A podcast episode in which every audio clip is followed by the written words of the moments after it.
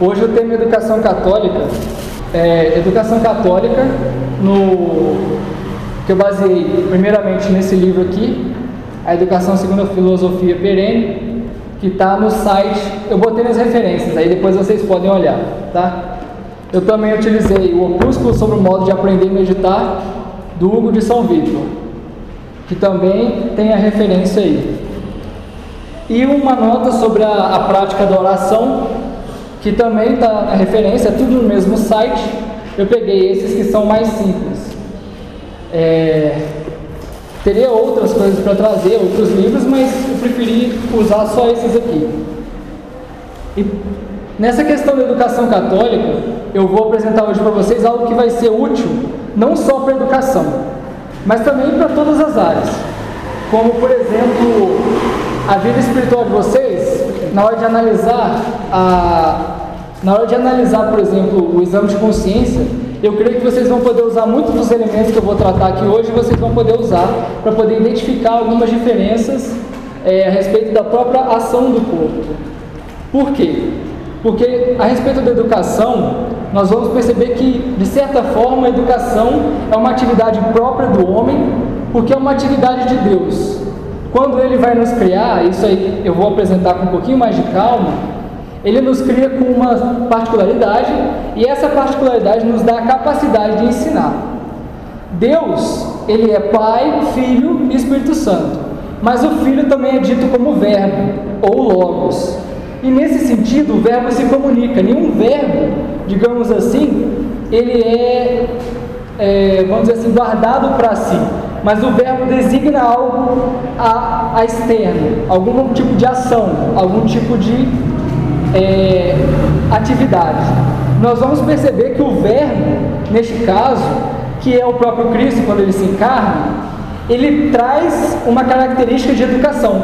Não há nada que ele faça que não seja para nos ensinar. Não tem como Deus, que é a verdade pura, vir ao homem e não deixar de ensinar, ou deixar de ensinar no caso, né?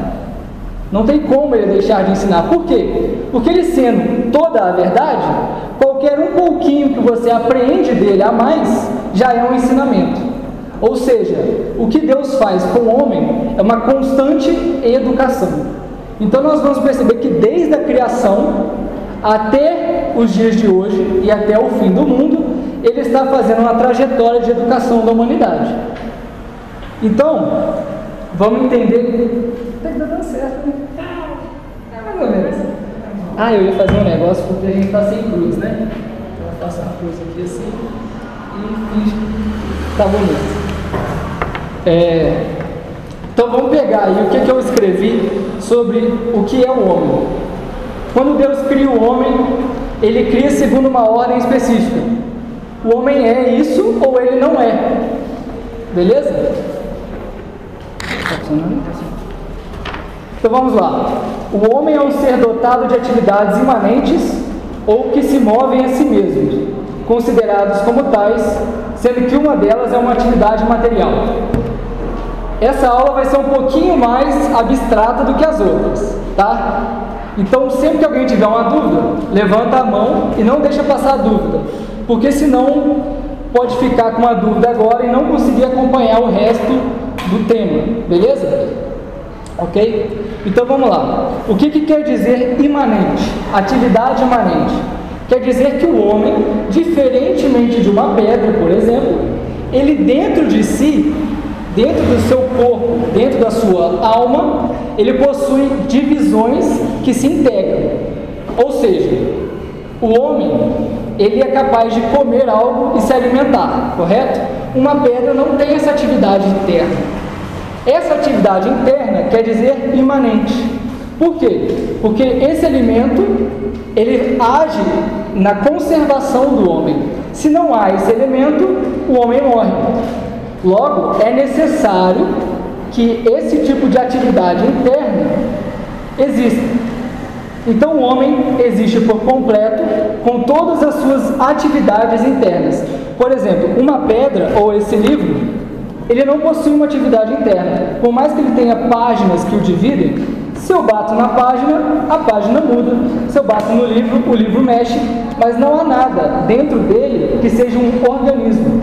Não há, por exemplo, um toque que eu possa dar no livro que faça com que ele reverbere em alguma outra atividade que não seja a própria capacidade da folha. Deu para entender um pouquinho? Então, nós homens somos diferentes de qualquer outro objeto. Os animais também possuem essas, atividades. Por exemplo, uma planta também nasce e também cresce. É uma atividade interna. Pode entrar, fica à vontade. A planta também é uma, um, um ser imanente, possui atividades internas. Como eu coloquei aí, ó. Entrega para ela. Deixa aí. Olha aí. As plantas possuem as funções nutritiva, de crescimento e de geração. Ou seja, elas se alimentam, elas crescem e elas se reproduzem. Os animais também possuem, mas eles são mais complexos. Isso tudo vem da criação, vem tudo do plano de Deus. Os animais possuem sentidos internos que lhe permitem dirigir suas atividades. O que, que isso quer dizer? que diferentemente de uma planta, um animal, ele recebe as impressões do meio e tem alguma reação interna.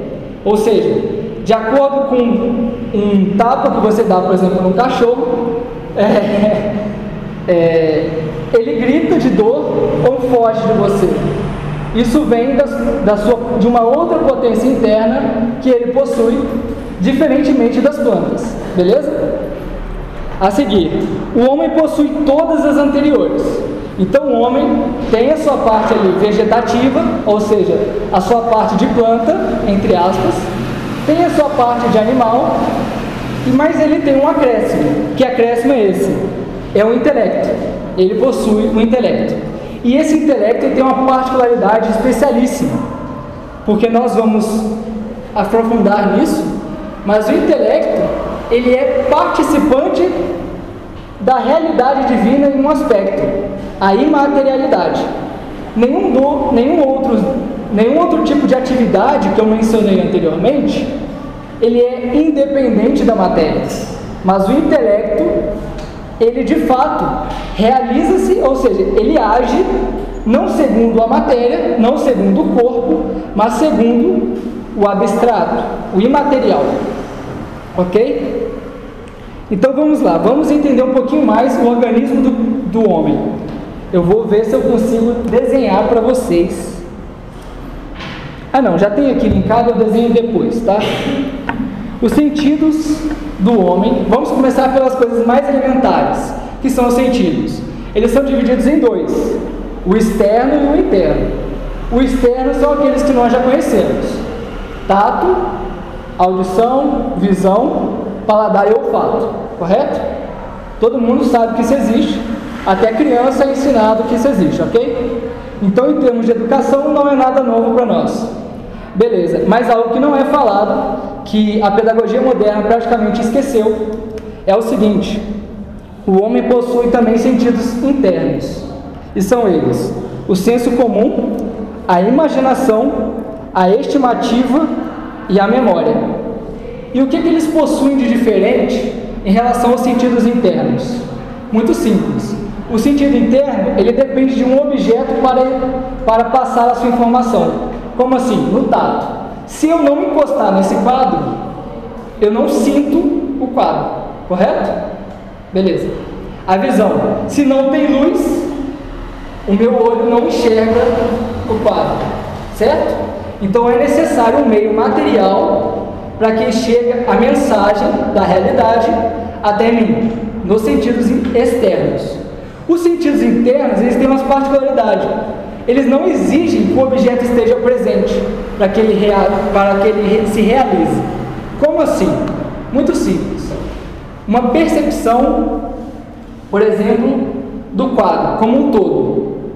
Esse senso comum, que é o primeiro dos sentidos internos, ele faz o que? Ele pega as informações externas, ao mesmo tempo, por exemplo, que eu estou olhando para o quadro, eu posso estar tocando no quadro. São duas informações. Se a alma não possui essa atividade interna, esse sentido, eu não consigo compor a visão com o tato.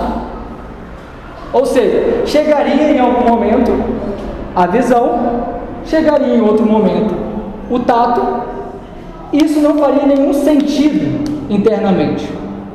E lembrando, esse sentido exige o corpo.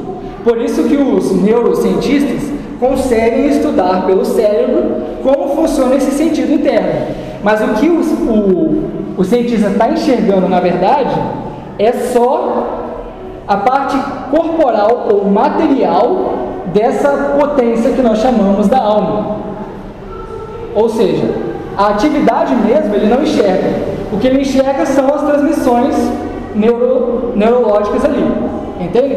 Então ele decodifica aquilo como uma mensagem de que essa minha, esse meu sentido está trabalhando. Beleza? Então tá bom. Este é o sentido mais simples que existem nos animais, por exemplo. O segundo sentido interno, que é a imaginação. Esse nós conhecemos melhor. Por quê? Porque ele é mais visível literalmente. O que, que ele faz? Ele, a partir da composição que tem no senso comum, a imaginação pega essa verdade, essa informação e joga de forma visual, visível, dentro de você, na sua, no seu psiquismo, digamos assim.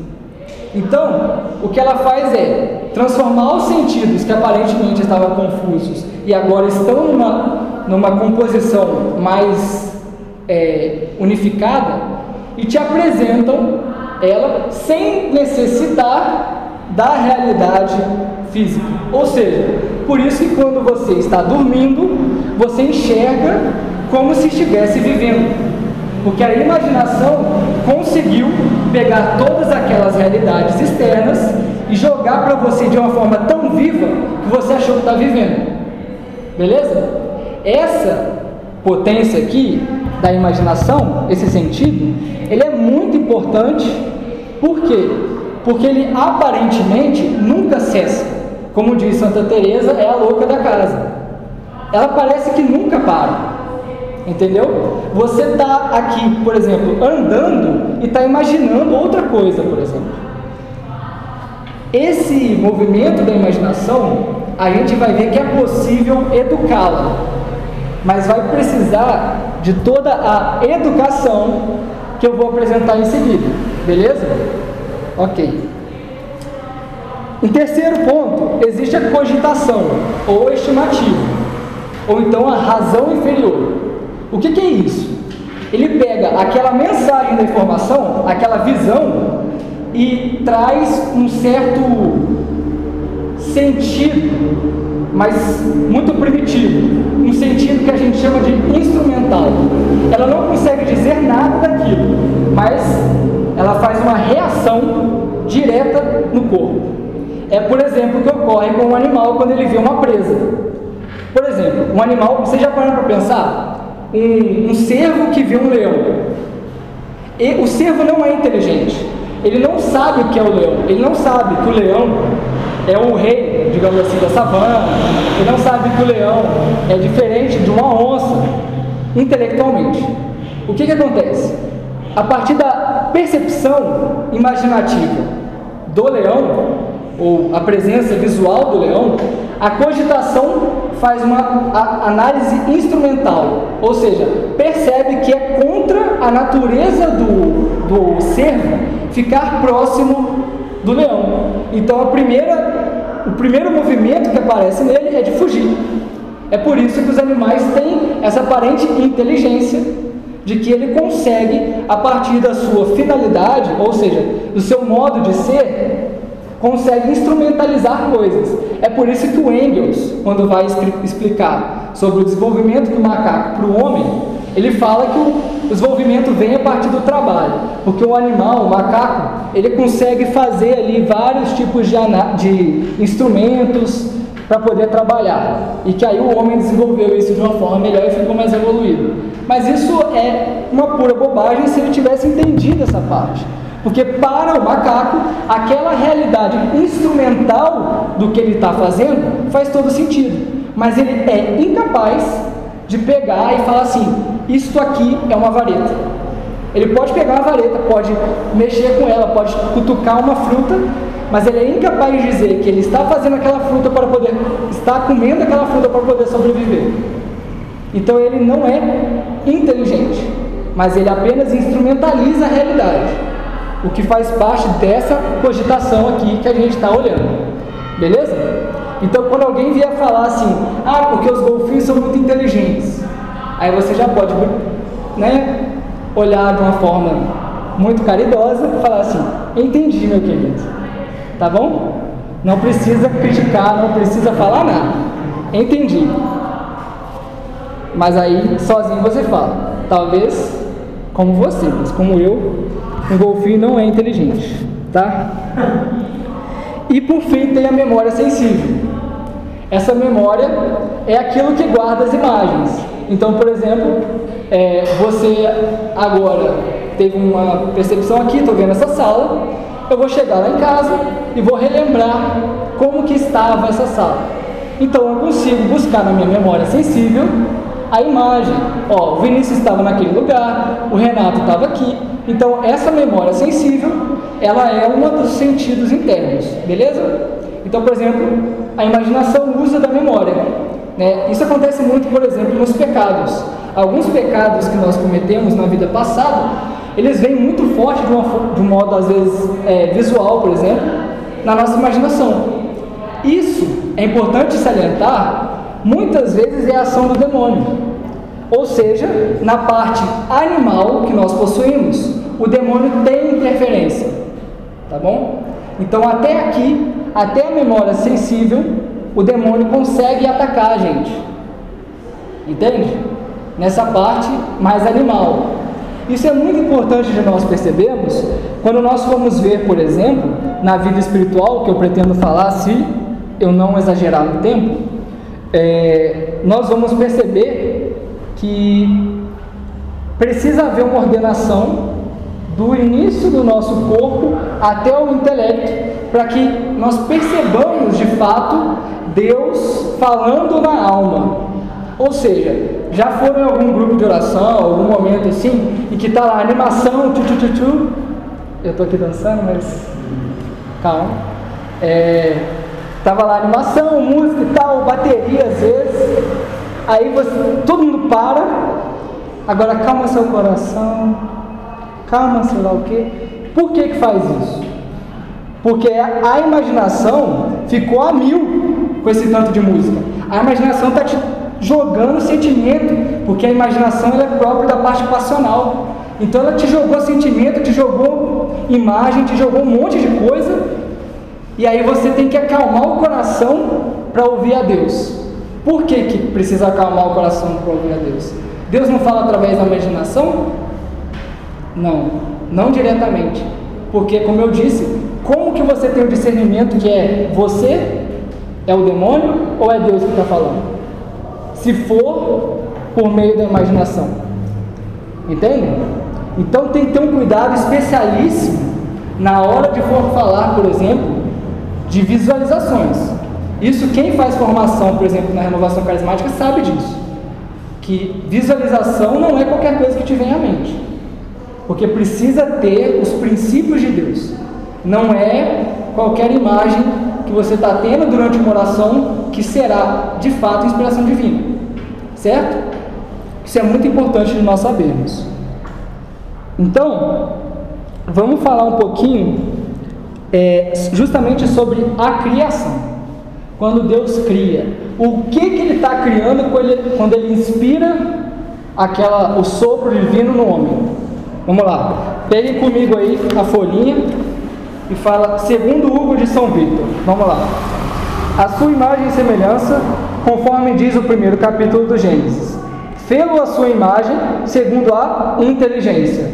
A sua semelhança, segundo o amor. Para que, dirigindo-se a Deus por ambas essas coisas, alcançasse a felicidade. Então, nós vemos aqui, vamos fazer uma análise textual aqui, muito importante, tá bom? A imagem e semelhança. O que, que ele falou que é a imagem? A imagem é a realidade, a natureza intelectual do homem, é a inteligência. Correto? Então, o que, que ele quis dizer aqui? Que Deus colocou parte da sua realidade na realidade do homem. Ele de fato uniu a criação através do homem. Da parte sensível do mundo material, ele cria uma ponte que é o homem com a realidade espiritual. Então o homem é como se tivesse a cabeça no céu e o corpo na terra. Entendeu? Isso é muito importante quando nós vamos falar, por exemplo, de que nós precisamos elevar o nosso espírito.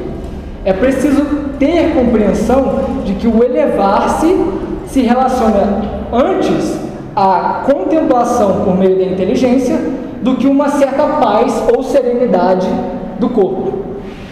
Como, por exemplo, pregam os budistas. Se nós formos olhar o que é o budismo, ele tem uma premissa que é a seguinte: dentro de nós há o nada. E o objetivo do homem é tocar o nada por meio da tranquilização do que existe. Como assim? Simples. Você, ao invés de ter dentro de você habitando a Trindade Santa, existe um vazio. E o que, que você tem que fazer? Acalmar o corpo para ser vazio, tal qual o vazio. Beleza? Nós não somos assim. Nós temos a Trindade Santa habitando em nós. Então nós temos que pegar tudo que nós temos e jogar para dentro da Trindade Santa, ordenar para que nós possamos enxergar a Trindade Santa. Beleza? Então vamos lá. Sermos cada vez mais iguais a ela. Exatamente. Ou seja, a imagem é a semelhança. Mas aí que vem o ponto que você falou. Se nós somos imagem pela inteligência, nós somos semelhança pelo amor. E onde fica o amor? O amor permanece na parte imaterial do homem que geralmente está na parte da vontade. Eu não coloquei aí, quem quiser anotar pode anotar. A vontade é o apetite imaterial. Como assim? Nós costumamos ter apetite pelas coisas comíveis, né? Ah, eu quero comer essa maçã, então você tem um apetite pela maçã. Mas a tudo aquilo que existe, há tanto a parte do conhecimento quanto a parte da posse. Então, o que é o amor? O amor é de fato a posse do bem. Entende?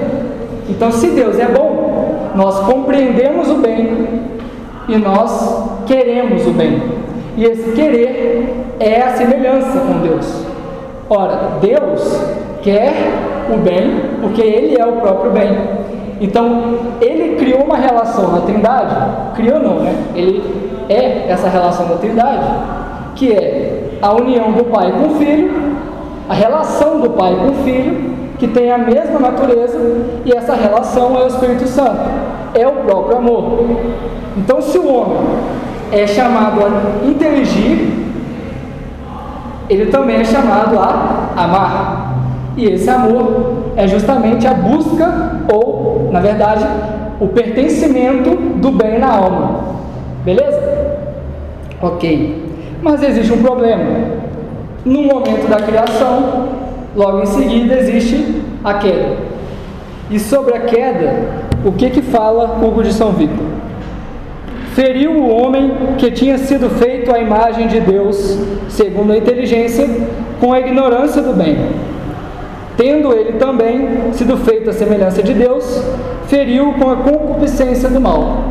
O que que isso quer dizer? Que as nossas duas condições mais elevadas foram subvertidas. Vejam bem, não foi o corpo sozinho que foi subvertido, mas foi a alma, foi a inteligência e foi a vontade. Entenderam? E o que, que aconteceu? Antes, quando nós enxergávamos as coisas, nós conseguíamos entendê-las e perceber que ela era uma outra criatura que se ordenava a nós, por exemplo, vamos supor que nós estamos enxergando uma árvore frutífera. Na concepção original, no, na criação original, nós enxergamos aquela árvore e vemos primeiro o nosso alimento, ou seja, a real medida de que nós devemos usar daquela árvore para cumprir o fim que é a alimentação. O prazer viria de forma subsequente àquele ato bom que nós estamos realizando. Então você conseguiria ter as duas coisas boas: a ordenação daquela atitude bem ordenada e o prazer que é próprio daquela atividade, correto? Com o pecado, nós não conseguimos ver mais naquela coisa a ordenação verdadeira. Então nós vemos primeiro o que? Eu quero e agora eu vou possuir. Aquilo ali é gostoso, aquilo ali é isso e aquilo. Então nós vemos primeiro a nós mesmos. Por quê? Porque vem a segunda parte, que é a concupiscência do mal.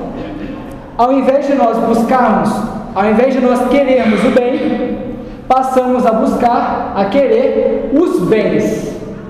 Então, ao invés de nos subjugar à ordenação da criação de Deus, nós passamos a produzir a nossa própria ordem no mundo e buscar cada um dos bens de acordo com aquela nossa ordem que nós estamos priorizando. Beleza? Então essa dupla, essa dupla ferida que veio ao homem dificultou complet, completamente, dificultou muito a nossa união com Deus. Beleza?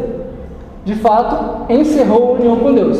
E é por isso que Adão e Eva são expulsos do paraíso. Porque no paraíso havia a perfeita ordenação das coisas. Quando Adão e Eva ferem, são feridos pelo pecado, de fato cometem o pecado, não fazem parte mais da perfeita ordenação criada pelo, por Deus e devem ser jogados para o mundo no qual ele precisará trabalhar, suar, sofrer, para poder de fato se reeducar. Então Deus começa ali a trajetória de educação do homem, trazendo, como nós vimos, por exemplo, no Evangelho, vários profetas ao longo da história tentando ensinar a união que Deus pedia ao homem. Os dez mandamentos. Os dez mandamentos são ensinamentos de Deus para aquela realidade na qual vivia o povo judeu naquela época.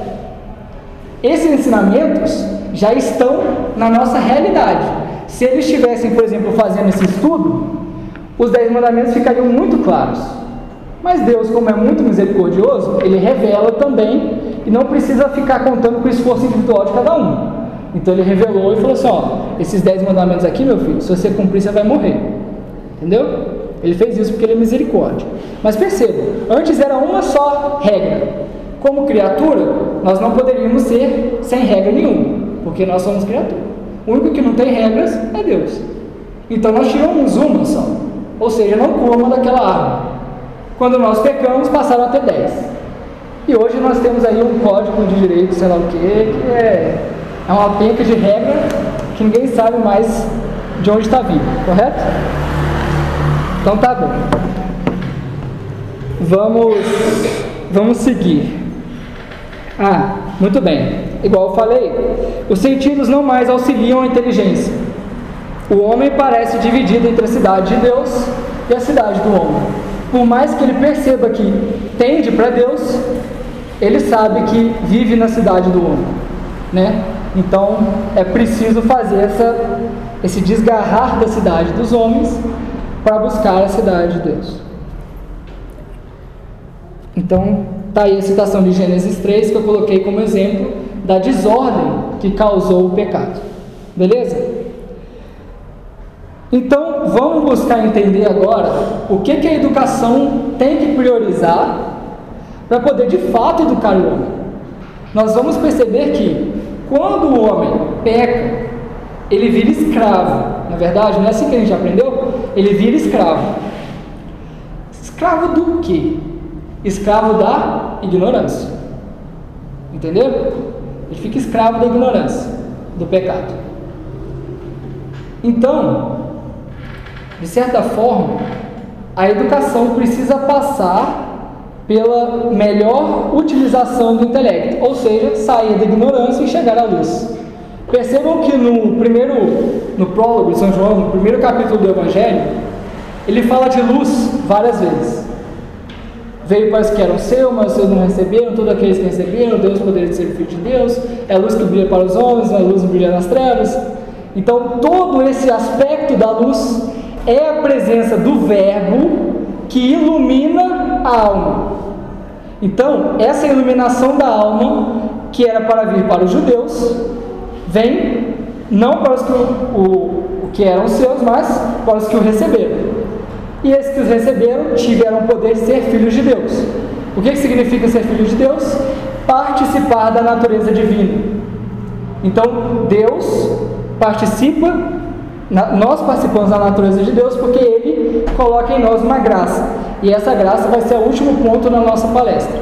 Por enquanto, eu vou falar da luz natural, ou seja, de como que o intelecto é feito para agir. E nós vamos, nós temos um nome que é dessa educação, que na verdade foi dado na época da Renascença, que chama de educação liberal. Liberal em que sentido?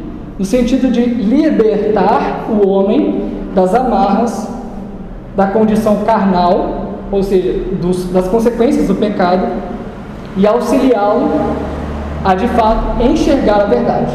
Essa é a liberdade que vai ser feita é, por meio da educação. Então vamos lá. Essa parte é um pouquinho mais abstrata, então novamente eu faço o reforço. Quem não entender qualquer coisinha pode levantar o dedo e perguntar para a gente poder seguir em frente, ok?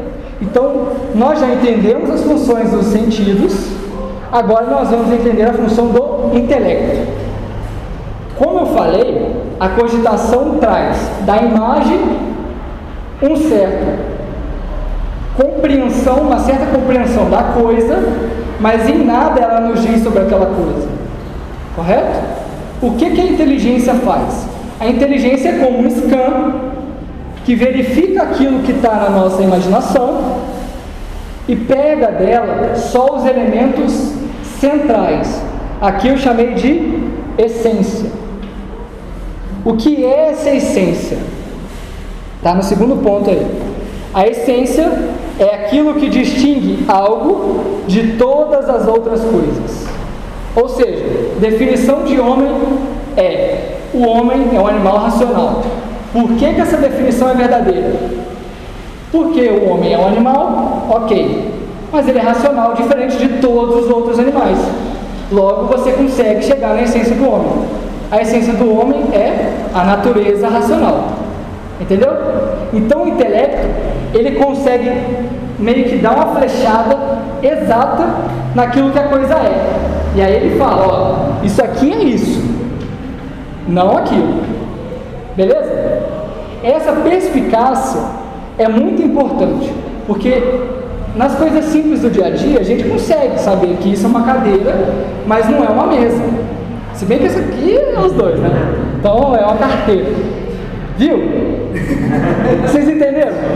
Conseguimos definir três conceitos diferentes de forma elementar.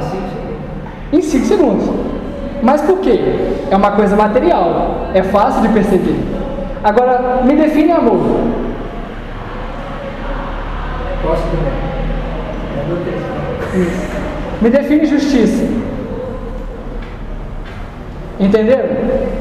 Cadê aquele elemento material para você, sabe? Cadê aquele quadrado para você fazer, sabe, uma imagem, fazer um Pitágoras, entendeu? Chegar numa conclusão? Não tem. Vocês entenderam? Então a inteligência precisa ser treinada a compreender os conceitos. E é importante que o aluno saiba que ele está de fato compreendendo uma verdade. Porque vai chegar na realidade da escola, hoje em dia, no construtivismo ou no pós, na época da pós-verdade, ele vai ser ensinado que a opinião do outro é tão válida quanto a dele. Mas isso é contrário a todo o trajetória daquilo que ele vai enxergar como verdade. Porque se a princípio ele tem que achar que aquilo que ele sabe, na verdade, não é verdade, vai gerar um conflito psicológico brutal. Por quê? Porque a inteligência que era para ordenar todas as outras coisas, ela não vai poder dizer, ah não, isso aqui é verdade.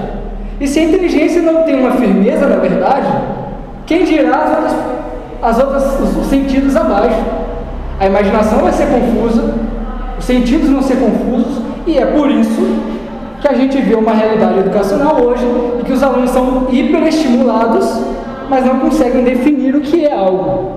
Se você pergunta para ele, eu dei exemplo na outra aula, ele vai falar: ah, você sabe, é tipo.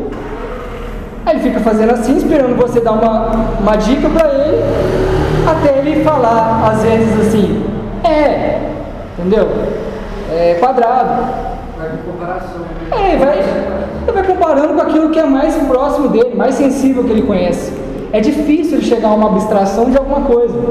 Então, esse é o problema do emburrecimento da nossa geração. Elas são hiperestimuladas sensivelmente e não são ensinadas que o intelecto delas é capaz de atingir a verdade. Então é impossível que uma criança que tem uma formação nessas escolas hoje em dia consiga em algum momento é, ter uma, uma consciência, ter uma a razão tão clara a ponto de fazer uma diferença na sociedade para o bem.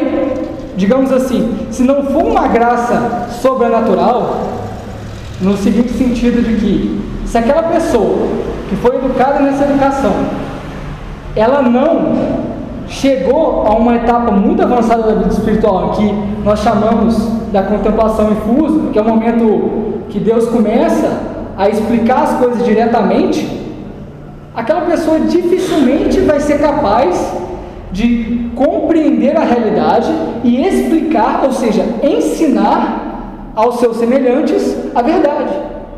Então, se ele não ensina a verdade, vai ficar todo mundo na ignorância. Você entendeu? E como que a realidade, como que as estruturas da sociedade vão mudar se a verdade não for introduzida naquele local?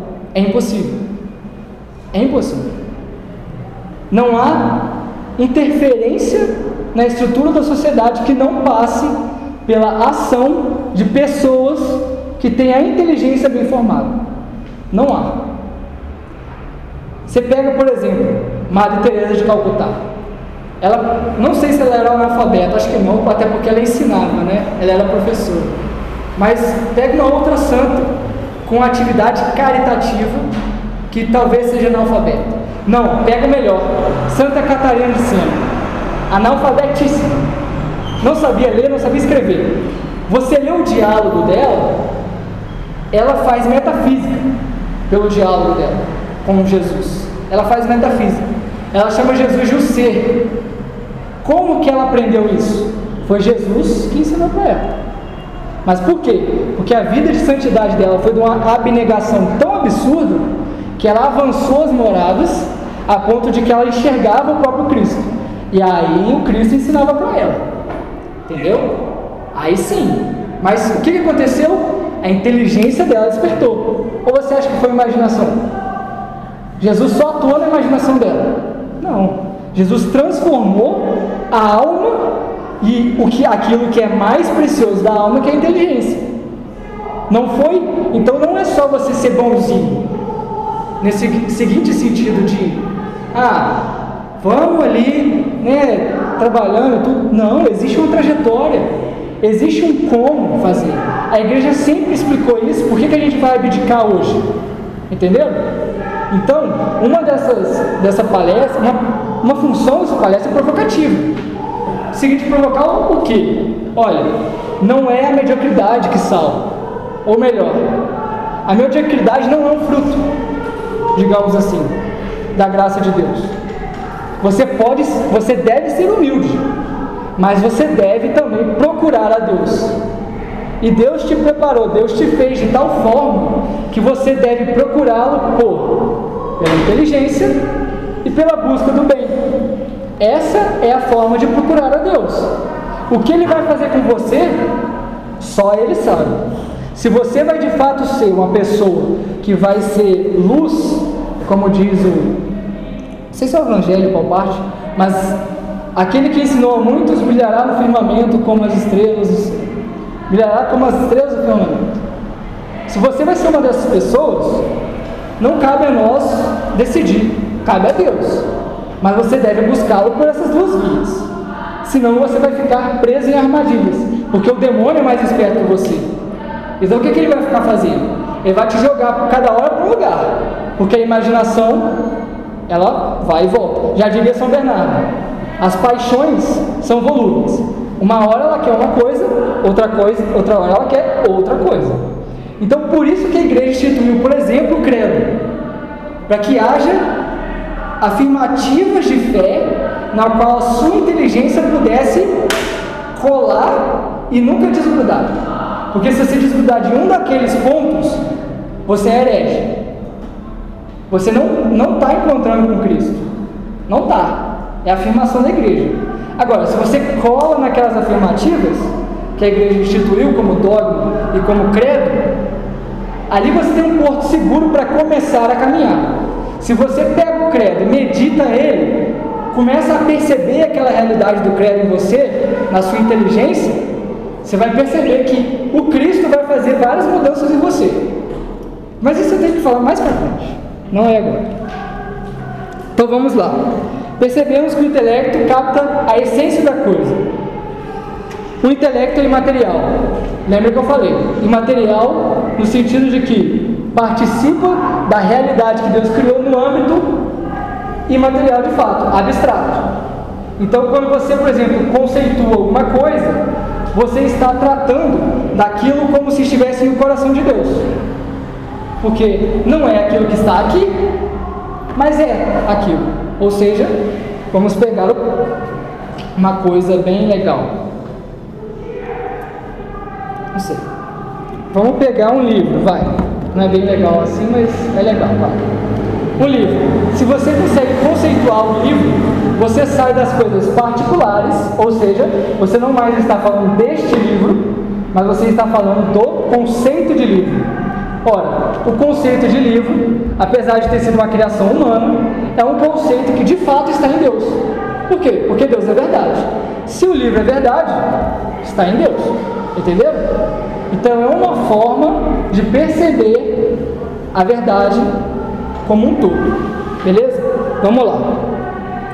O intelecto age subsidiado pelo corpo, mas sem ele. Esse é um ponto importantíssimo que a gente precisa notar. O que, que quer dizer que ele é subsidiado pelo corpo, mas sem ele? Quer dizer que, na nossa realidade humana, tudo que nós conhecemos vem da realidade externa. Então, a gente precisa aprender pelo sensível para chegar ao conhecimento daquilo que é abstrato. Os anjos são o contrário. Os anjos já conhecem o abstrato e aí ele, num, num salto só, ele conhece o, o particular. Ou seja, para ele te conhecer, ele já conhece todo o homem e olha para você. Então ele te conhece. Entendeu? Nós não. Eu conheço você, conheço você, conheço você, conheço você, conheço você. Com cada um de vocês, eu preciso fazer a percepção do que você é e percebendo que vocês são iguais na essência. E aí, quando eu percebo que é igual na essência, eu falo: opa, o homem é isso. Entenderam a diferença?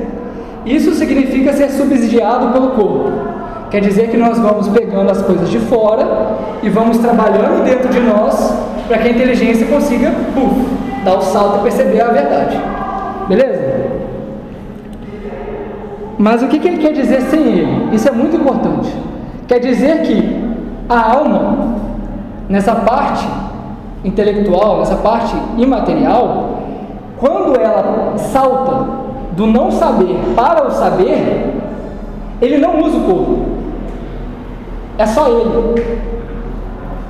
São Boaventura fala da centelha divina. Porque pensa bem, se você não tem conhecimento em si, igual alguns afirmam, por exemplo, vou explicar algo de história, tá? Na história da educação, na filosofia da educação, houveram educadores que disseram que nós possuímos toda a verdade dentro de nós, como se nós fôssemos deuses, ok? Então, se nós fôssemos deuses, de conhecer toda a verdade, mas só precisaríamos ter a consciência da verdade, esse salto seria você com você. Você ia como que pegar de um depósito, ah, deixa eu ver aqui a verdade. Aí você pega o depósito e traz a, a verdade aqui. Opa, conheci, beleza. Mas nós não possuímos a verdade como que num depósito. Quem possui é Deus. Ou seja, Ele é a verdade. Então, essa centelha divina é como se fosse uma intervenção de Deus falando assim, ó, conhece. É um momento, não sei se vocês já perceberam isso. Às vezes quem, quem estuda, por exemplo, aquele negócio que você não consegue fazer, sabe, vamos supor, um exercício de matemática, ou alguma coisa que você não estava compreendendo muito bem, aí você fica lá, fica lá, fica lá, em algum momento, puxa vida, entendi. Já passaram por isso? Esse puxa vida, entendi, ele é o salto da inteligência. E esse salto acontece instantaneamente, sem o corpo. Beleza? E é por isso que a nossa alma subsiste depois da morte. Porque ela participa de uma realidade que não passa. O que, que quer dizer? Quando você intelige, quando você entende a verdade que o que é o homem, o que é o homem não muda ou muda. O que era o homem antes muda para o que é hoje? Não. Essa percepção imutável demonstra que a inteligência participa também de uma realidade mutável. Então, a natureza da inteligência é tal que ela não pode mudar. Porque, por exemplo, se a, aquela verdade que ela contemplou não muda, se a alma morresse, ela não poderia participar de algo que é eterno, que é a verdade que ela contemplou. Então ela tem que estar na mesma sintonia, digamos assim, daquilo que ela participa, daquilo que ela vive. E ela vive o que? A verdade mutável. Então a alma é imortal. Ela nasce por criação de Deus, mas ela não morre. Entendeu? Isso é perceptível. Qualquer pessoa que fizesse essa experiência de, de, de meditação perceberia isso. Mas isso não é mais feito, então todo mundo acha que morreu o. É, vamos lá. Existem três operações da inteligência. Muito importantes, tá? Muito importante a gente saber isso. Porque eu vou linkar essas operações depois às matérias, às disciplinas que nós fazemos. Vamos lá. Primeira coisa, a simples apreensão do primeiro princípio. Que coisa estranha. O que, que é isso? Quer dizer que a inteligência, quando ela vê uma coisa, ela diretamente meio que já capta a essência. Ela já capta uma percepção. É, por exemplo, quando você pergunta para uma pessoa e fala assim, ó, você sabe o que, que é, vamos dizer, pega um conceito aí, Túlio, sei lá, qualquer conceito. Você sabe o que, que é política? Aí a pessoa vira para você e fala assim: Eu sei, mas eu não sei explicar. Aquilo ali é a inteligência dela trabalhando para captar o que é política. A inteligência dela está ali, ó olhando, olhando, olhando, olhando, para captar esse primeiro princípio da política. Ou seja, aquilo que difere ela de todas as outras coisas. Mas essa apreensão é um pouco difícil para quem não utiliza costumeiramente a inteligência, digamos assim, né? Para quem é burro. De uma forma né, bem, bem chula. Mas isso não é um problema. Porque cada um tem a sua forma de, a sua capacidade intelectual, não tem problema. Mas é assim que acontece. Então, o que, que acontece? Se você utiliza a inteligência, costumeiramente, você percebe mais fácil. Por quê? Vou explicar mais para frente. Tá bom? Mas essa simples apreensão, ela se torna mais rápida certo? Porque o intelecto tem mais espaço para agir, ele está mais livre, então ele consegue ser mais certeiro, ok? A segunda. Poderia se chamar de exercício do intelecto? Sim, o exercício do intelecto, ele. Deixa eu ver se eu consigo pegar aqui do Hugo de São Vitor, que ele também fala disso, e ele fala justamente sobre o exercício. Quer ver? Ó, quer ver? Três coisas são necessários ao estudante: a natureza, o exercício e a disciplina. A natureza, que facilmente perceba o que foi ouvido e firmemente retenha o percebido. O que, que significa? Que a natureza ajuda você a perceber a verdade. Então a natureza age mais naquela parte assim, ó. Você pega mais fácil ou pega mais lento? Você retém melhor ou você não retém tão fácil? Existe aquela pessoa que entendeu, mas saiu da sala e já esqueceu. Isso vem da natureza. Entenderam? Então, é necessário esse ponto da natureza ao estudante. Auxílio para os sentidos, né? Também. Os sentidos também auxiliam. Sim. Mas é, a parte do conhecimento vem só por meio dessa apreensão que eu estou falando. No exercício, que cultive o senso natural pelo trabalho e diligência.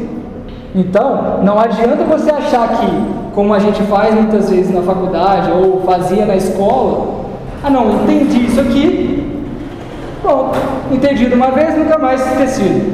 Não é bem assim. É necessário cultivar o trabalho.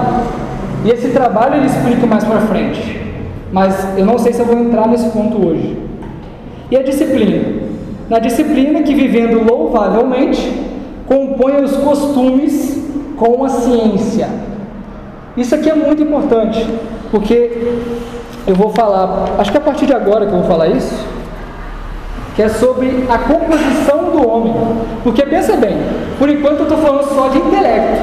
Ok, beleza. Mas eu não falei que nós somos imagem e semelhança pelo intelecto e o amor? Então o que, que ele está falando através da disciplina? Que aquilo que se é conhecido se deve ser praticado deve ser praticado. Entenderam? É o que Platão diz: verdade é conhecida, verdade é obedecida. É impossível uma pessoa que conheça uma verdade pratique uma outra coisa. Por quê? Porque ou ela vai mudar de opinião, igual o Vinícius falava no, naqueles testes, lembra aqueles testes cognitivos que forçava a pessoa a ver se ela mudava de opinião ou não? Então, ou ela vai viver uma coisa e mudar de opinião, ou ela vai manter a opinião, que é a verdade, e vai mudar os costumes. E o que que isso é importante? Porque a unidade do homem está na parte imaterial, na alma, e ela precisa estar ordenada para o mesmo fim. Nós vamos perceber na parte da espiritualidade que Deus é uno. Então não há a verdade e o bem a, a verdade e bem, que são uma coisa só. Então, se a inteligência vai para um lado, a vontade necessariamente tem que seguir a inteligência. Se ela não segue, você fica uma pessoa complexada. Então, se você não vive a verdade que você conhece, há muita chance de você ter problemas de personalidade. Entenderam? Isso acontece muito na fase dos adolescentes. Quando os adolescentes, percebendo que os pais lhe falam verdade, desejam por si mesmos buscar outra coisa. Então ali vira a rebeldia. E a rebeldia ataca a verdade. Então você pega a fase dos adolescentes, se ele não é bem educado, ele vai para a delinquência ou para o aborrecimento. Ele vai fazendo esse caminho de difícil caminho mesmo, ele, ele parece que demora a desenvolver, porque ele se mantém na rebeldia.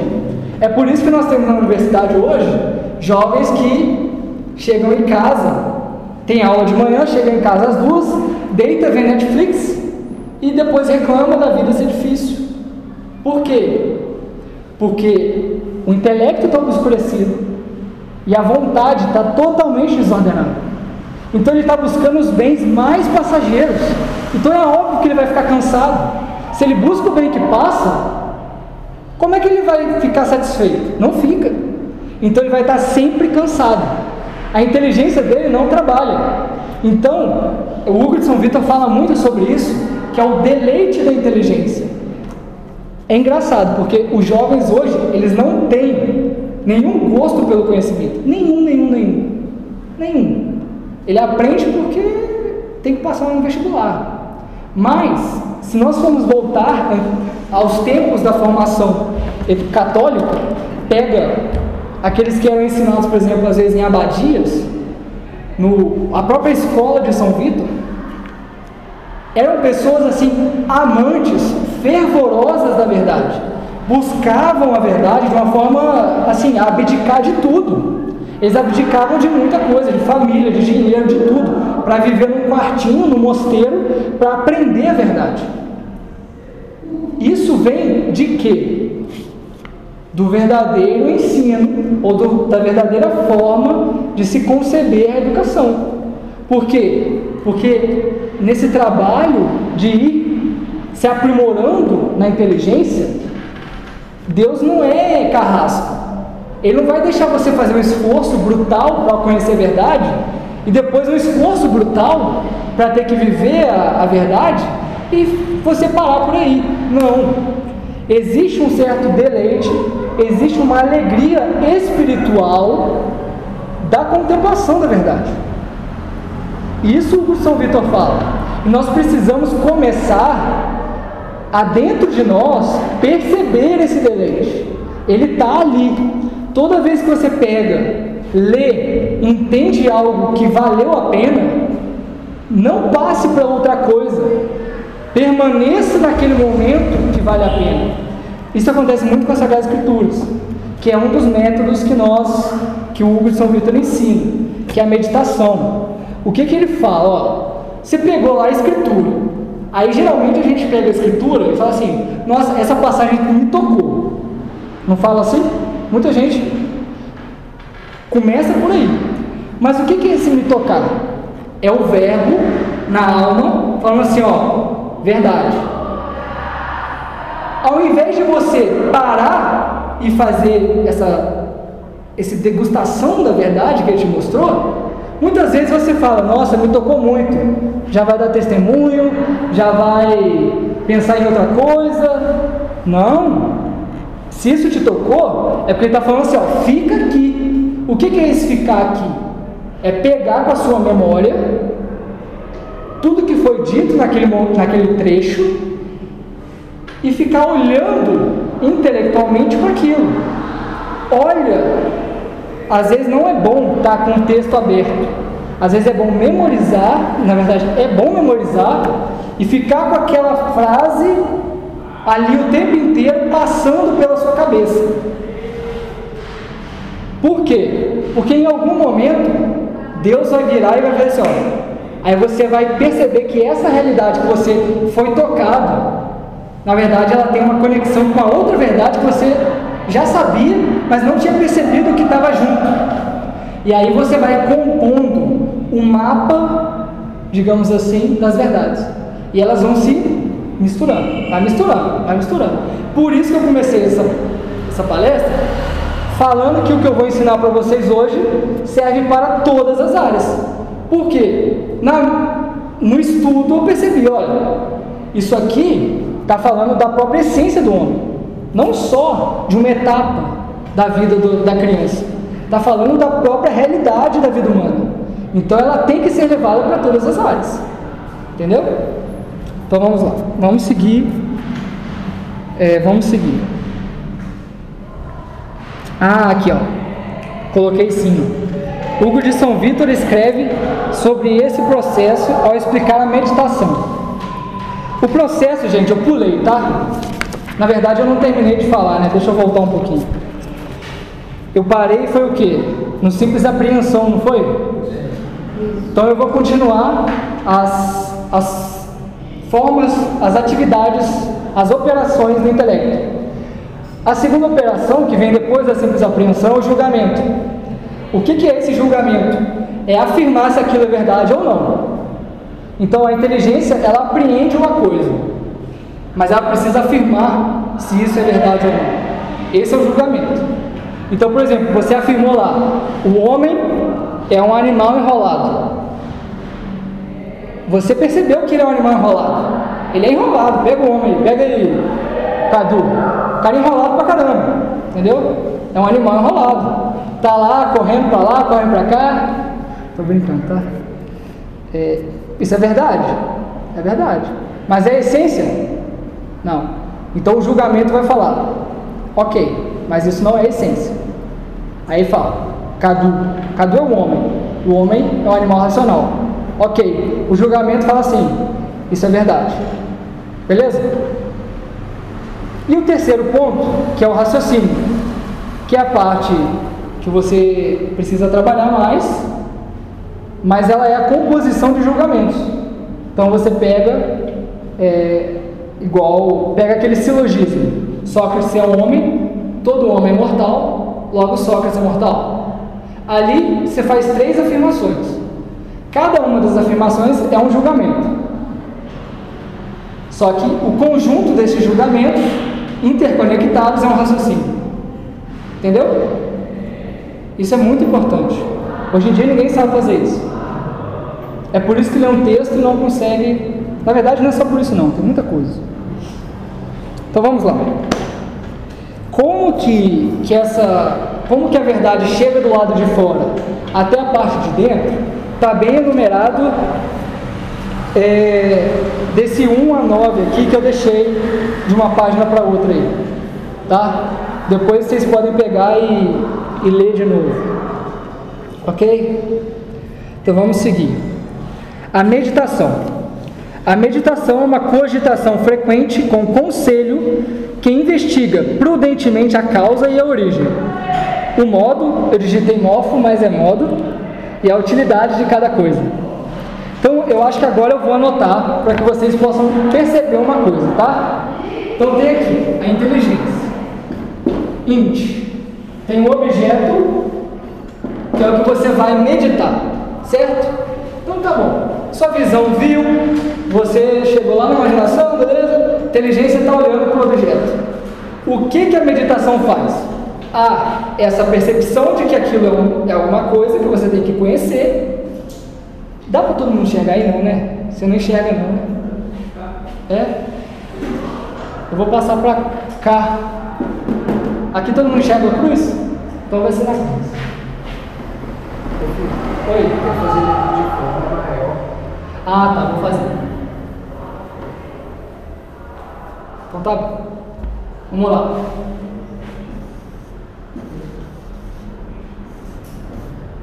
Objeto ok? E o internacional. Mentira. O que, que acontece? Quando a inteligência percebe o objeto, o que, que ela faz? Ela tenta buscar os elementos daquela, daquele objeto na sua inteligência, na sua percepção ali. O que, que ela está buscando na verdade? É o que o São Vitor está falando, que você encontra na meditação. É. Vamos lá. A causa e a origem. Então vamos lá. Causa. A origem.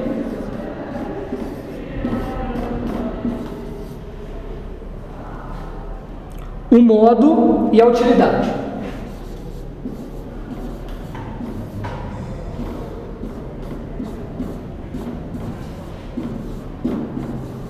vou tentar explicar, eu posso estar errado, tá? Mas eu vou tentar explicar o que, que cada um desses elementos são para que a gente possa, depois, chegando em casa, fazer esse processo, tá bom? Então vamos lá. O que é uma meditação com conselho? É justamente você ter diante de si o objeto que você está querendo contemplar. Como eu falei, não precisa estar diante de você. Você tem a memória e a imaginação para isso. Você pode usar a imaginação para isso. Então, por exemplo, Santo Inácio nos exercícios espirituais, o que, que ele faz? Ele propõe uma meditação falando o seguinte: é, imagine que você está na casa de Nossa Senhora quando ela está ajoelhada e recebe um anjo. Então ele está te movendo pela imaginação. Então ele, ele faz você compor um cenário para que a sua inteligência haja sobre esse cenário. Entenderam? É possível contemplar de uma forma ainda mais abstrata, mas para começar pode ser assim, beleza? Então, o que, que a inteligência faz? Fica lá olhando o objeto e com o conselho. O que, que é esse conselho? É justamente você ir percebendo o que de fato é o julgamento correto. Né? É perceber ali, ó, você vai perscrutando cada ponto do objeto para de fato compreender a causa, a origem, o modo e a utilidade. Ok? O que é a utilidade? É para, para que serve? a chamada causa final, é o fim dela. Então vamos lá. A utilidade é o fim dela. Muitas vezes isso é fácil de perceber. Por exemplo, qual a finalidade da água para o homem? Matar a sede. Essa é a finalidade. Beleza? A causa. A causa é aquilo que fez aquilo ali. Vamos supor. Quando o marceneiro faz essa carteira, a causa da carteira é o marceneiro. Entendeu? Então aqui é eficiente, é aquilo que está agindo, ou que agiu, ou compôs aquilo ali. A origem. O que, que é a origem? É de qual realidade aquilo foi retirado. Então você pode compor a matéria daquilo. E o modo como aquilo existe é justamente a forma dela. Ou qual o aspecto que ela te apresenta? É a forma. Ou seja, é, qual o aspecto do fogo? Calor, digamos assim. São, as capas de. São, pela minha interpretação, tá? Ah. Sou eu que pensei nisso aqui e cheguei a essa conclusão. Posso estar errado, tá bom? Mas para mim, ao meu ver, faz sentido. Tá?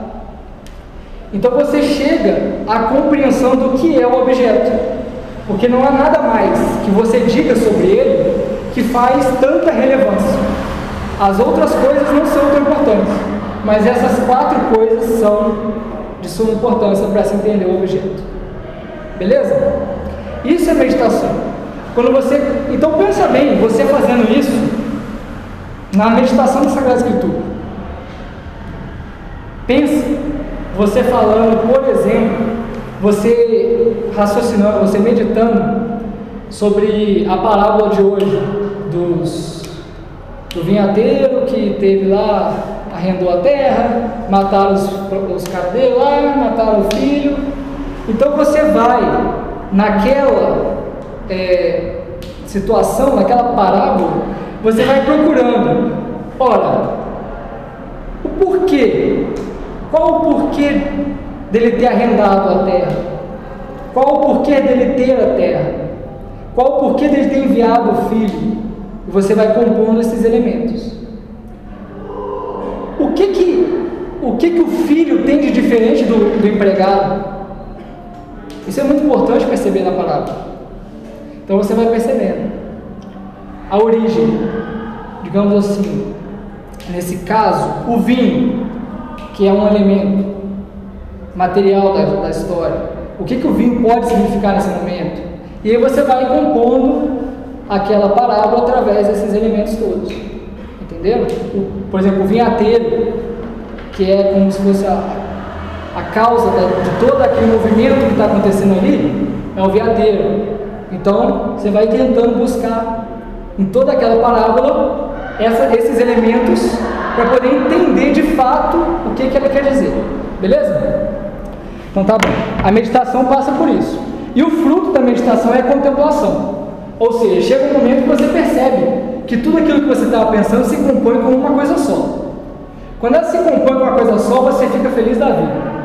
E aí você aproveita aquela verdade, como muitas vezes saem. Eu vou falar isso mais pra frente. Vou deixar aqui também.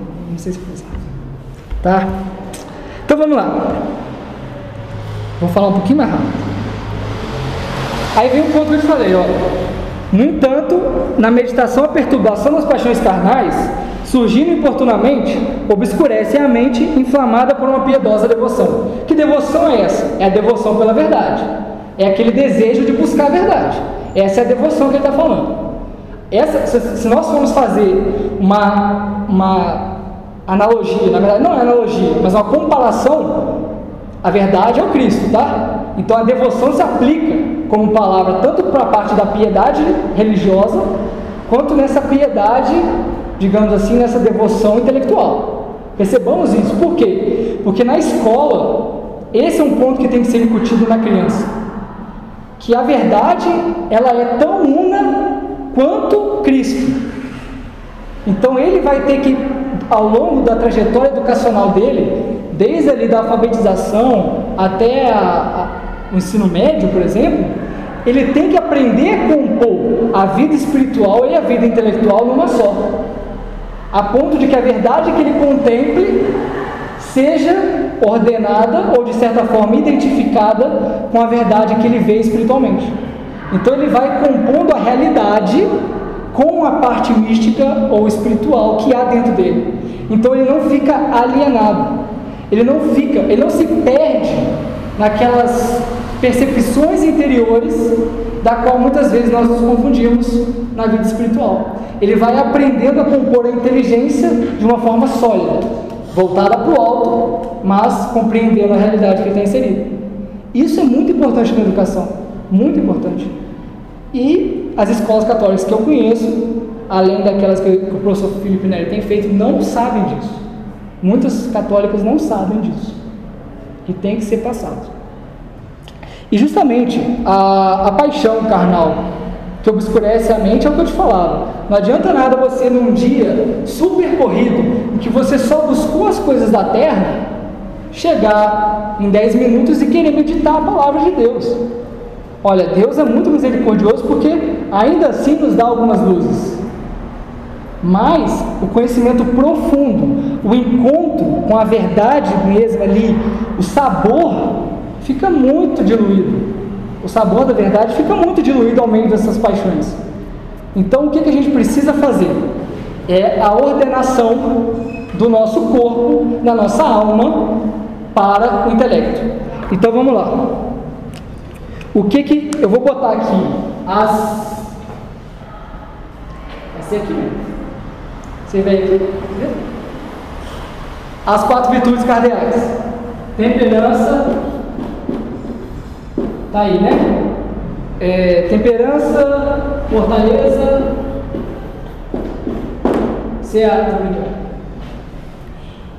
Tá ruim, né, velho? Tá complicado. Justiça e a prudência, tá? Na verdade, eu botei na ordem errada, de cima para baixo. Era para essa que está em cima, essa que está embaixo, tá? Mas entendam como se fosse uma trajetória ascendente. É, o que, que acontece? A temperança regula o corpo. Então você, tudo aquilo que você come, os apetites venéreos, a parte da visão, tudo isso está aqui na temperança. Sumamente importante, uma virtude super difícil de adquirir. Mas o que, que ela faz? Ela pacifica as paixões. Então os estímulos externos, você se previne por meio de um hábito que você faz, não é de um dia para o outro, é um hábito você se previne da, do furacão de atividades externas. Ok? Essa é a função da temperança. A função da fortaleza tem a ver com a solidez da pessoa. Por quê? Porque a fortaleza se distingue por ser um momento de risco de, de morte. Você pode morrer. Então, a sua firmeza no momento da morte. Então aqui tem a ver com a fortaleza dos propósitos, a força interior, digamos assim, que está regulando a ira, a raiva, não é a raiva, é a ira, tá? Então aquela pessoa que é irada, ela tem que aprender a regular essa ira para conseguir, no momento certo, agir com ira. E geralmente o momento certo é o momento da morte, ou a vislumbrar a morte, fazer propósitos duradouros. Importantíssimo. A justiça. A justiça regula aquilo que é externo, que se refere ao outro. Então, ela relaciona a pessoa com a realidade. Entendeu? Então, a justiça mexe com aquilo que é externo em si. Beleza? Ok. E a prudência? A prudência regula aquilo que é o meio para alcançar a finalidade e ela é uma virtude intelectual. Ela não é um achismo, não, não deve ser um achismo. Ela é composta de oito partes. Ela é a prudência mais, ela é a virtude mais excelente. Digamos assim que quando Platão vai falar do filósofo, ele fala que o filósofo tem que ter uma, uma vida de experiência de 40 anos. Por quê? Porque ele já é treinado na prudência. Essa prudência, óbvio, não precisa ter 40 anos para isso, mas ela exige experiências, ou seja, saber que, por exemplo, se um dia você colocou a caneta aqui e ela caiu, saber que você tem que colocar ela no lugar mais central, digamos assim, um elemento muito simples. Agora, qual que é a questão? Ela ordena o meio para o fim, correto? Qual que é o fim último do homem? Vamos tu, tá brincando. O fim último do homem é a salvação, é o céu, é verdade, contemplação, ok? Então, aquela pessoa que é prudente, ela consegue ordenar todos os meios, ou seja, tudo para a verdade. Perceberam a importância dela? É muito importante. Então, ela é a virtude humana mais importante ou mais excelente. Mas existem as outras três virtudes, que são cardeais, não, teologais. A fé, a esperança e a caridade. Correto? Por que, que elas são teologais? Porque o objeto da fé, da esperança e da caridade é Deus. É Deus enquanto Deus, ok? Aqui também tudo se ordena a Deus, mas passando por outros elementos. Beleza? Então, agora a gente vai falar especificamente sobre a fé, que é a parte da vida espiritual que a gente tem que trabalhar também. A fé, como eu coloquei aqui, tem como objeto Deus. O qual que é o movimento que nós fazemos na fé? Que muitas vezes nós não sabemos, e como eu já tentei explicar por meio da explicação do credo. A fé, ela primeiro necessita da verdade revelada. Então, por exemplo, se não houvesse comunicação de Deus com o homem, não haveria fé.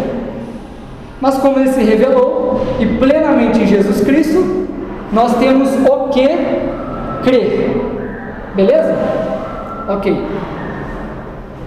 Esse o que crer precisa primeiro que você acredite por meio da vontade. Então você pega essa verdade que veio pronta para você, aí que tá. Deus é muito esperto, óbvio. Por que, que ele pede para você aceitar primeiro? Porque a verdade veio pronta. Se você tivesse que, por exemplo, chegar à compreensão racional da Imaculada Conceição, você ia ficar a vida inteira e às vezes você não ia chegar na conclusão certa. O que, que ele fez? Te deu dólar. Pá, toma o. Pensa nele agora. Você entendeu? Porque ele, ele fala assim: ó, essa realidade aqui é tão grande que é melhor você aceitar primeiro. E aí depois você pensa sobre ela. Beleza? Então primeiro você tem que aceitar ela. Por isso que se você pega o manual do, de Santo Afonso sobre a vida de oração, ele fala assim, o método para a oração. Aí ele começa assim, creio Senhor que estás aqui presente.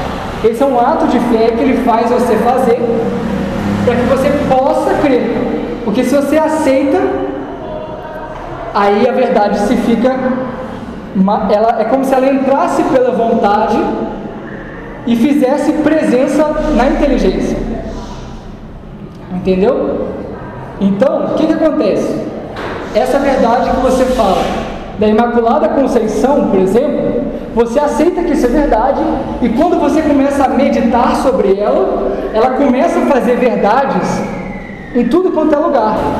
Por exemplo, ora, se Cristo não tem nenhum um toque da mancha do pecado original e ele receberia o corpo da Virgem Maria, é óbvio que Virgem Maria tem que ser imaculada para poder doar o corpo, digamos assim, para Jesus sem mancha. Ótimo.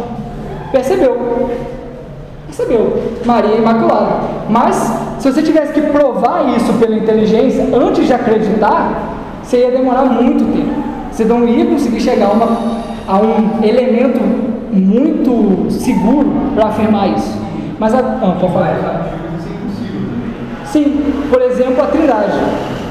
Você nunca queria chegar na concepção de Trindade perfeita, como a igreja apresenta, sem que você primeiro tivesse ela como uma revelação e aceitar ela como fé. Porque ela é uma realidade tão abstrata, mas tão abstrata, que talvez seja a contemplação mais, na verdade, ela é a contemplação mais perfeita que existe. Tanto que nós, quando contemplarmos a Deus, contemplamos a Trindade. Então, se você enxerga a Trindade, é porque você está no céu. Entendeu? Então, assim, para nós, a Trindade é, é a verdade mais difícil de ser contemplada. Santo Tomás, quando ele estava no final da vida, ele para de escrever porque ele tem uma revelação do céu. Então, provavelmente Deus se revelou para ele de tal modo que ele conseguiu perceber a Santíssima Trindade ali. E aí ele parou de escrever porque ele viu que já era para ele de. Ele já estava satisfeito, entendeu? Digamos assim. Deus já satisfez ele. Aí ele morreu meses depois. É... Então, o que, que acontece? Quando nós estamos nessa meditação, mas referente às coisas do céu, referentes a Deus, Deus traz uma graça tão especial que Ele faz com que você consiga compor essa verdade, mas não só compor intelectualmente, é como se o próprio Cristo, na verdade, o próprio Cristo se faz presente. Entende? Diferentemente das outras verdades naturais que nós percebemos pela inteligência natural, quando Deus revela pela fé, ele realmente é como se pisasse em você assim na sua no seu terreno. Ele pisa no seu terreno. É ele que está presente. Ele está de fato presente. É por isso que quando você vê um, um opúsculozinho sobre meditação, você é convidado quando você está fazendo isso sobre as Sagradas Escrituras, a rezar. Então o que, que acontece quando você medita a Sagrada Escritura? Você contempla uma verdade, você vê algo novo de Deus, é aquele negócio de Deus ser sempre novo, sabe? É por isso. Você vê isso e você começa um diálogo com Deus imediatamente após essa percepção. Por quê? Porque é como se Cristo na verdade, é Cristo se revelando e falando assim: Eis-me aqui na sua frente. É como, por exemplo, Deus, é, Jesus ressuscitado para Maria Madalena. Pensa, pensa isso como a trajetória da meditação. Madalena está lá, querendo ver Jesus. Ó, tiraram meu Deus aqui, tiraram meu Senhor, não sei onde puseram. Aí ela vê uma figura atrás que fala Maria. Não, não fala, né? É, ela só vê uma figura e pergunta: ó, onde que colocaram o meu Senhor? É ele, é ela tendo contato com a revelação, ok? Mas ela não compreendeu ainda. E aí, quando Deus fala Maria, ou seja, a luz da fé que dá para ela, fala Maria, aí ela percebe, ela fala: Meu Senhor, Rabi, você entendeu? É exatamente isso que acontece quando você reza. É essa percepção que você tem que buscar. Agora, qual que é o, o risco que nós caímos muitas vezes nesse mundo super barulhento? Exatamente isso que eu queria dizer. Nós não ouvimos esse Maria para nós. Entendeu? O máximo que nós conseguimos hoje fazer é ver a sensação que nós temos depois que ele fala. Por exemplo, ah, senti um calorzinho no coração. Tá bom, beleza. Mas você conversou com calorzinho ou conversou com Deus? Tem que ter essa distinção. Tá bom? Então a inteligência precisa de uma vida bem ordenada para que a gente consiga chegar para rezar e realmente ter o foco, ter concentração toda na verdade que você está vendo e não em como você está se sentindo, não no que, que você tem que fazer, etc. Entenderam? Então, essa, graças a Deus, Deus me deu essa, esse exemplo da Maria Madalena, que eu não tinha pensado nisso não. Veio agora. Aí faz todo sentido. Faz todo sentido. Não, é, ué. Muito bom. Tá? Então, assim, é... ah, é, tem um ponto depois ainda, né? Porque você contemplou, você não pode ficar parado diante de Deus, assim, ó, como assim? Ah, tanto que, tanto que Maria Madalena quis ir tocar nele, né? Aí ele fala, não me toques, calma, vai revelar lá e tal. Então veja bem, a dinâmica espiritual. Você encontra com Deus, você fala com Ele, você quer possuí-lo mesmo, e, mas aí Ele te manda fazer outra coisa. Muitas vezes acontece isso, né? Que é o fim da oração, por exemplo, quando você faz um propósito, ó, não vou mais passar em frente ao DCE porque tem muita gente estranha lá. Aí é o propósito que você fez, tá ótimo, Deus se alegra com o seu propósito e você vai, vai seguir em frente, entendeu? Não, não que seja o propósito, né? É, mas agora melhorou, né? Melhorou, velho. E aí o que, que acontece? Para terminar, faltam cinco minutos, para terminar, você viu a verdade, você amou a verdade, amou mesmo ali, tanto que Deus leva você na terceiro grau da oração, que é o grau da afetividade, a oração afetiva. Essa oração afetiva é quando a, o exercício para a contemplação fica tão fácil que você já meio que salta para a parte da, da parte amorosa ali com Deus, entendeu? Então você não fica pensando tanto mais, mas você está ali vendo já Deus e Ele está ali, você está assim.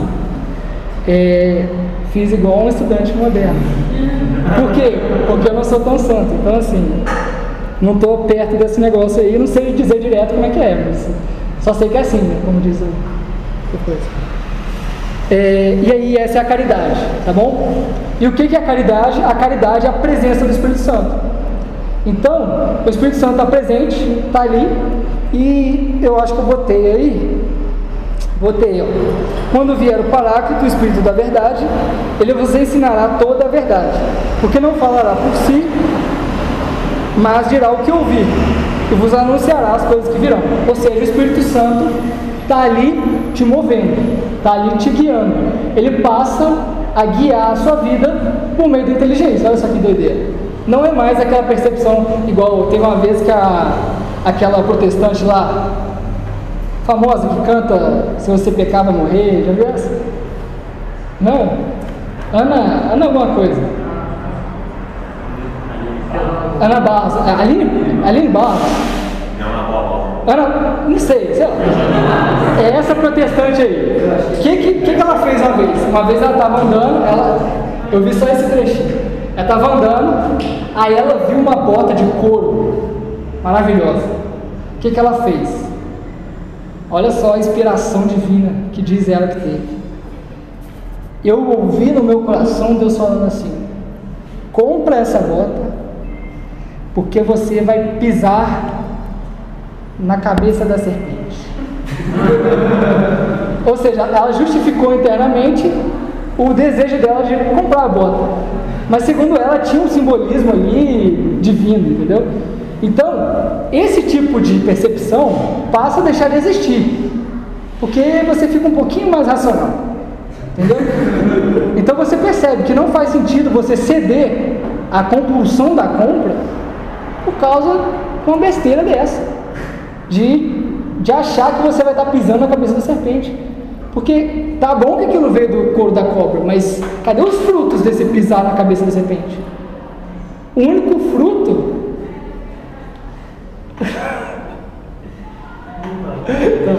O único fruto que ela vai ter, ela tá mais bonita talvez. Mas esse fruto não leva ninguém para o céu, você tá entendendo? É vaidade às vezes. Entendeu? Não leva ninguém para o céu isso aí. Então o que acontece? Quando você começa a meditar e ter esse diálogo de caridade com Deus, ele vai dando frutos, que são os frutos do Espírito Santo. Todos aqueles frutos. E também, quando você avança nisso, os dons do Espírito Santo. Que se você for olhar, existe o dom da inteligência, por exemplo. Esse dom da inteligência é o que o Espírito Santo fez com a Santa Catarina de Sena. Você entendeu? Ela aprendeu a rezar, foi rezando, fez a via purgativa dela e a inteligência dela foi despertada pelo Espírito Santo. Ela não precisou ficar estudando o livro da Educação segundo a Filosofia Perene para saber disso. Entendeu? O Espírito Santo já ensinou para ela. Então ela conseguiu chegar à sabedoria, que é o sétimo dom, que é o último, por meio da ação do Espírito Santo. Então, o que, que acontece? Muitas vezes você fala assim, ah, eu estou frio na oração. Aí a Santa Teresa fala para você assim, no caminho de perfeição, olha só. O que de fato importa na vida espiritual não são, muito, não são tanto as lágrimas, mas os frutos, que são as virtudes. Ela mesma explica. Então, se você percebe que você está progredindo nas virtudes, que você está de fato sendo instrumento da divina providência, não se abale pelos momentos de secura, não se abale pelas dificuldades da vida. Óbvio que você tem que manter a humildade, porque Deus exige a soberbos. Aí o que, que acontece? Você está lá achando que você está meditando, isso acontece com todo mundo, tá? Não, não é. Não existe um São Domingos sábio lá que é super humilde a ponto de isso não acontecer com ele. Mas às vezes você contempla uns negócios tão legais que você acha que você está, nossa, voando. Aí o que, que acontece? Deus registra os soberbos. Aí ele se retira. Aí você fica meia hora lá fechado, no silêncio, ajoelhado, achando que está pacificando tudo para poder entender e nada vem. Nada vem. Então assim, também não adianta achar que isso que eu passei para vocês aqui daqui a duas semanas vocês vão estar Santo Tomás de Aquino, né? Não é assim. Mas a educação que nós propomos é essa, que contemple todas essas realidades. Eu não consegui falar das matérias, que talvez alguns de vocês estejam interessados nelas, mas é bom também porque eu não sei tanto. Então eu falei do que eu sei. Isso, as disciplinas. Que eu tinha até mencionado na outra aula, lembra? É, porque, por exemplo, eu ia, isso, eu ia compor a gramática, é, a lógica e a retórica com a, os, senti os sentidos internos e as atividades do intelecto. Eu ia tentar mostrar como que essas disciplinas elas educam a, o estudante, né, o estudante mesmo, a utilizar bem esses sentidos e as atividades do intelecto. Então, assim, não deu tempo, já são nove horas, e eu também não botei no roteiro porque eu sabia que não ia dar para falar muito bem disso tá? Mas a gente pode falar isso mais para frente também. E, e é isso, tá bom?